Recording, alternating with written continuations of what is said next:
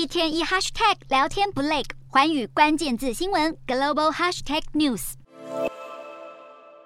中国清零政策急转弯，全国疫情大爆发，各省单日确诊案例持续以倍数成长。不过，中国政府在松绑防疫的同时，也改变病例统计方式，导致数据严重失真。世界卫生组织当地时间四日再次警告，中国低报数据未充分反映疫情真实状况。中国官方认定，只有染疫后因为呼吸衰竭而死的病逝者，才能算是新冠死亡案例。至于脑血管、心肌梗塞等疾病致死者，都不归类其中。世卫批评这样的定义太过于狭窄窄，并呼吁中国政府公开更可靠的确诊、住院以及死亡数字。美国总统拜登当地时间四日受访时也指出，自己对中国当局处理疫情的方式感到非常担忧。同一时间，德国外交部长贝尔伯克也在一场记者会中谴责中国低报确诊数据，并呼吁欧盟成员国尽快采取应对措施。中国各地医院人满为患，部分殡仪馆也不堪负荷。国际卫生专家们预测，要是不尽早落实疫苗接种，提高群体免疫力，中国今年恐怕将有。上百万人死于新冠。